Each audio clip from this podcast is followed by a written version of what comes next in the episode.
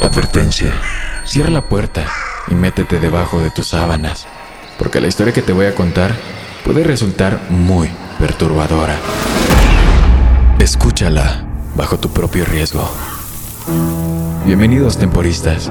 Soy Dan Tempo y esto es Historias de terror antes de dormir. Hola, temporistas. Buenas noches y bienvenidos nuevamente a Historias de Terror antes de dormir. Espero que todos ustedes se encuentren muy bien. El día de hoy les traigo una historia con un final diferente. Una historia en la que pensaremos que todo va mal, pero al final les va a gustar. Así que espero y la disfruten. Recuerda que puedes enviarme tu historia de terror a dantempoplus.gmail.com. Las estaré leyendo. Sin más que decir, Sígueme en Instagram para más contenido de terror y comenzamos con esta historia. Fue la última de una larga línea de nietos en ambos lados de la familia. Nadie ha dicho tanto, pero estoy bastante segura de que era un bebé no planeado, el resultado de demasiadas copas de vino y una pareja de más de 40 años que pensaba que los embarazos no planificados eran cosa de adolescentes. Cuando llegué, mis dos abuelas ya habían fallecido y mis abuelos eran ancianos y vivían en diferentes estados. Tratar de coordinar los planes de viaje para una familia de cinco, incluido un bebé, era difícil con un presupuesto limitado y ninguno de mis abuelos estaba dispuesto a hacer viajes frecuentes, por lo que las visitas eran raras y espaciadas durante largos y largos periodos. Aún así, mis padres querían que tuviera una relación con ellos, así que intercambiábamos llamadas telefónicas para que pudieran escuchar mi balbuceo sin sentido de bebé. Me escribían cartas para que mamá y papá me leyeran y ellos obtener garabatos de crayón a cambio.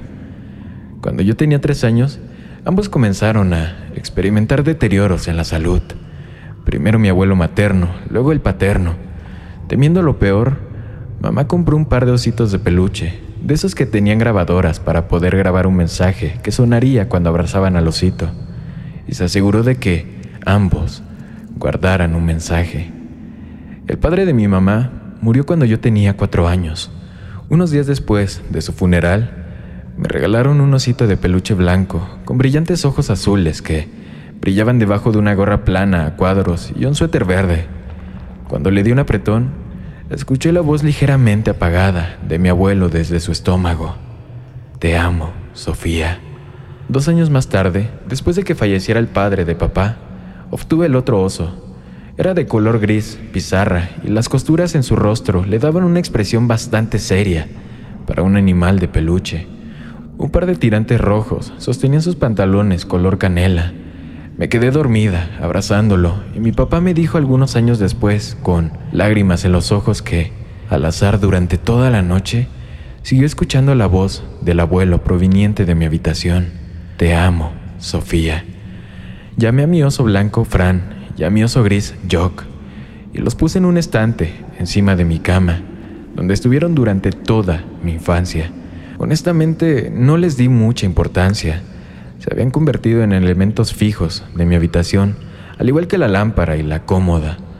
De vez en cuando, volví a casa de la escuela y encontraba a uno de mis padres parado junto a mi cama, mirando los osos o dándoles un pequeño apretón.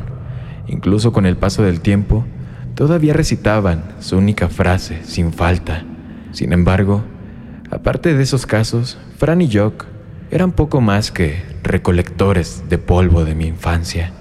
Cuando me fui a la universidad, los dos no hicieron el corte y se quedaron atrás mientras yo salía al mundo por primera vez.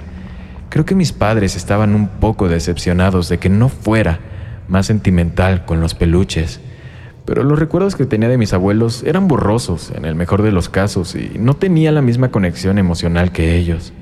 Cuando mamá me preguntó amablemente si me gustaría llevármelos cuando me mudara a mi primer departamento, le dije que no que probablemente estarían mejor con ella. De acuerdo, ella dijo. Bueno, estarán aquí si cambias de opinión. Estaba bastante segura de que no lo haría. La siguiente vez que volví a la casa de mis padres fue para cuidar la casa mientras papá llevaba a mamá a sus tan esperadas vacaciones en el oeste. Él había estado prometiendo que irían por más de 30 años y ambos estaban llenos de emoción. Sin embargo, el estilo típico de mamá también estaba... Sin embargo, al estilo típico de mamá, también estaba muy nerviosa. ¿Recuerdas dónde están todos los documentos financieros en caso de que nos pase algo, verdad? Preguntó desde el asiento trasero, al menos seis veces en el camino al aeropuerto. Sí, en el contenedor blanco, debajo de tu cama, ya sé, mamá. ¿Y los testamentos? ¿Los recuerdas? Caja de seguridad, a prueba de fuego en la parte de atrás de tu armario, ya sé, mamá. Creo que lo tiene claro, cariño, no te preocupes, dijo papá, estirando la mano hacia atrás para darle un apretón en la rodilla. Mamá carrasqueó y se recostó. Solo llama si necesitas algo, ¿de acuerdo? Estaré bien, mamá, no te preocupes, solo te vas a ir por una semana. Pueden pasar muchas cosas en una semana, ella dijo. Le sonreí por el espejo retrovisor, despreocupada, y ella me hizo una mueca, pero pareció relajarse. Después de dejarlos, conduje de regreso a su casa y comencé a sentirme como en casa nuevamente. Arrojé mi maleta sobre mi cama y fui a la cocina para hacer algo de cenar y ponerme al día con uno de mis programas. Había pasado un tiempo desde que tuve una verdadera semana completamente libre para mí y planeé aprovecharla al máximo. Después de comer, levanté los pies, me estiré y comencé el modo perezoso. Me las arreglé para obtener casi tres episodios antes de que empezara a cabecear. Miré el reloj sobre la televisión y suspiré. Eran poco más de las once. ¿De verdad me estaba convirtiendo en una anciana que se preocupaba? ¿De verdad me estaba convirtiendo en una anciana que se acuesta temprano? ¡Qué horror! Me levanté del sofá y apagué la televisión y todas las luces sumergiendo la casa en una profunda oscuridad. No sentí ni una punzada de nerviosismo. Había crecido en la casa, la conocía como la palma de mi mano, y todos sus crujidos y gemidos eran casi reconfortantes. Me dirigí a mi habitación y encendí la luz. Habían pasado al menos cinco años desde que vivía ahí, pero mis padres no habían hecho mucho para cambiar mi habitación, excepto guardar algunas cosas en el armario. Dijeron que era para que supiera que siempre tendría un lugar con ellos. Pensé que era porque cambiarlo haría que el hecho de que estaba fuera para siempre fuera más real.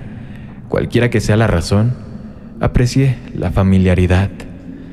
Cuando comencé a desempacar mi bolso, mi mirada fue atraída hacia el estante sobre mi cama. Eran Fran y Jock, siempre vigilantes. Estaban sentados en los mismos lugares que habían ocupado durante la mayor parte de mi vida. No sé por qué, pero no pude evitar sonreír y acercarme a ellos. Primero derribé a Fran y le di un pequeño ajuste en su gorrita antes de apretarlo alrededor de su estómago. Te amo, Sofía, dijo el abuelo. Después de volver a Fran, hice lo mismo con Jock, quien me miró con su severidad habitual, incluso cuando me quité uno de los tirantes rojos. Te amo, Sofía, dijo el abuelo. Era la primera vez que los escuchaba en mucho, mucho tiempo. Incluso si no resonaron tan profundamente conmigo como lo hicieron con mis padres, me alegró encontrar que sus grabaciones todavía funcionaban. Un viaje rápido al baño y un cambio de mis pijamas más tarde, estaba en la cama y me estaba quedando dormida rápidamente. No puedo decir exactamente lo que me despertó, una pesadilla, supuse, dado que mi corazón latía bastante rápido, pero no podía recordar ningún detalle. Respiré hondo y me di la vuelta, ya medio dormida de nuevo, y me encontré cara a cara con una figura oscura en la almohada a mi lado. Grité y me senté, agarrando mi teléfono, mi fuente de luz más cercana, y lo enfoqué hacia mi cama. Pero Fran estaba acostado, a mi lado. Dejé escapar una pequeña risa y me sacudí un poco para descartar el susto persistente que había causado y lo recogí. Oh, te caíste del estante, ¿verdad, amigo? Le pregunté en voz baja. Debo haberlo puesto demasiado cerca del borde antes y la gravedad había cumplido con su deber. Le di a Fran un suave apretón. ¡Sal! Mira al oso y parpadeé una vez, muy lentamente. Debo tener más sueño de lo que me di cuenta, pensé. Estaba escuchando cosas para probarme a mí misma que solo había sido mi imaginación. Lo apreté de nuevo. Sal. Seguía siendo la voz de mi abuelo, pero en lugar de la suave calidez que siempre había tenido, sonaba fría, casi amenazante. Lancé a Fran al otro lado de la habitación, donde golpeó la pared. Por encima de mi cabeza, escuché la voz de mi otro oso de peluche. Sal de aquí. Me di la vuelta y miré a Jock. Estaba sentado en el mismo lugar de siempre, pero ahora estaba vuelto hacia la puerta en lugar de mirar hacia adelante. Lo, había dejado así, no podía recordarlo. Sal de aquí. La voz del abuelo vino de nuevo, del oso de peluche Fran, más fuerte esta vez. Sal de aquí, repitió el otro oso de peluche. Los dos iban y venían, sus voces cada vez más fuertes, hasta que me tapé los oídos con las manos y salté de la cama. Quería gritar, pero mi voz estaba atrapada, detrás de mi lengua, enredada por el miedo. Tropecé a través de mi habitación oscura, perseguido por las voces de mis abuelos muertos hace mucho tiempo. Sé que estás ahí abajo, gritó Jock, con la voz de mi abuelo. Me quedé helada. Allá abajo, debajo del estante, miré por encima del hombro al oso gris que miraba en silencio por encima de mi cama. Tuve que salir de mi habitación, tenía que salir de la casa. Abrí mi puerta de un tirón. Te estoy viendo, Fran dijo, con la voz del abuelo. Estaba a la mitad del camino, hacia el pasillo. Las lágrimas corrían por mi rostro. No sabía lo que estaba pasando. ¿Me estaba volviendo loca? ¿Estaba soñando? Todo lo que sabía era que mis dos juguetes de la infancia me gritaban amenazas y tenía que alejarme de ellos. Me volví hacia las escaleras. Da un paso más y me aseguraré de que sea el último, gritó Jock. Sal de aquí, gritó Frank. Desde algún lugar de abajo, un escalón crujió. Alguien más estaba en la casa. No me estaban gritando en absoluto. Me di cuenta con, con una mezcla muy extraña de alivio confuso y horror recién formado. Estaban gritando al intruso que subía las escaleras hacia mí. ¡Sal de aquí! Mis abuelos aullaban juntos. Pasos resonaron en el suelo de madera en la planta baja. Algo cayó de la sala de estar con un fuerte estruendo. Y de nuevo en la cocina, antes de que la puerta trasera se cerrara de golpe contra el mostrador y el motor de un automóvil se pusiera en marcha. De alguna manera, recuperé mi ingenio lo suficiente como para correr a la habitación de mis padres y mirar por la ventana hacia el camino de entrada de abajo. Un todoterreno avanzaba marcha atrás hacia la calle, se estrelló contra el buzón del vecino, se enderezó y luego se alejó chirreando en la noche. Un pesado silencio había vuelto a caer sobre la casa. Después de esperar unos minutos largos y tensos, volví a cruzar el pasillo y me asomé a mi habitación. Fran y Jock esperaban donde los había dejado, ambos en completo silencio. Cuando se quedaron así, me acerqué vacilante a Fran, que estaba acostado al lado con su pequeña gorra plana a su lado. Lo levanté y con dedos temblorosos le apreté el estómago. Te amo, Sofía dijo el abuelo, cálidamente. Le puse la gorra de nuevo en la cabeza y suavemente lo puse de nuevo en el estante junto a Jock y salí de la habitación mirándolos todo el tiempo con los ojos muy abiertos. Cuando doblé la esquina, bajando las escaleras hacia el teléfono, escuché la voz de mi otro abuelo siguiéndome. Te amo, Sofía.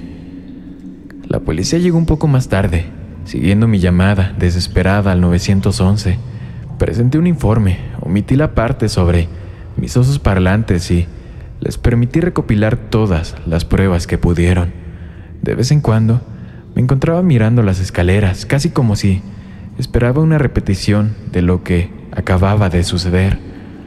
De vez en cuando me encontraba mirando las escaleras, casi como si esperara una repetición de lo que acababa de suceder pero nunca llegó y la policía simplemente lo olvidó, dejándome sola, otra vez. Cuando llamé a mis padres para contarles sobre el allanamiento, inmediatamente quisieron volver a casa, pero les aseguré que no era necesario. De verdad, mamá, no creo que tengan nada de qué preocuparse. Pero podríamos estar en el próximo avión, cariño, mamá insistió. No, no, no, estoy bien. Quien quiera que haya sido ese tipo, estoy bastante segura de que no volverá. Me tomó algunas vueltas más, pero finalmente los convencí de que estaba salvo, y yo también lo sentí, en su mayor parte. Después de que el impacto inicial pasó y tuve tiempo para procesar lo que había sucedido, Realmente estaba bien. No podía explicarlo. No podía decirle a nadie lo que había pasado sin sonar como una loca, pero sabía que había sido real y lo tenía bien claro. Mientras tuviera Fran y Jock sentados en el estante encima de mi cama, podría dormir, así de fácil. Unos días después, la policía encontró al tipo que irrumpió. Era un compañero de trabajo de mi padre, que había oído que él estaría fuera de la ciudad. Pensó que la casa estaría vacía y sería una presa fácil. Cuando trató de contarles sobre los dos locos de arriba y sus violentas amenazas, pusieron los ojos en blanco y se rieron de él. Se sorprendió mucho al escuchar que solo una mujer de 22 años había estado en la casa durante su robo fallido. Cuando regresé a mi apartamento una semana después, Fran y Jock estaban conmigo. Ahora los tengo en el soporte de la televisión, en la sala de estar, donde tienen una vista completa de la puerta principal. Cada vez que empiezo a sentirme un poco ansiosa por estar sola, le doy a cada oso un pequeño apretón y sonrío mientras hablan. Te amo, Sofía. Y ahora yo respondo. Yo también los amo, abuelos. Espero que la historia les haya gustado. Si es así, síganme en Instagram. También quiero aprovechar para enviar los tres saludos de la noche. Quiero enviar un saludo para Gael Díaz, que es un gran seguidor del canal, otro para Sofía Bermúdez y un último para María Iglesias, que también es bastante seguidora del canal. Así que espero y les haya gustado. Sin más que decir, buenas noches, querido amigo y amiga mía. Una producción de Drop.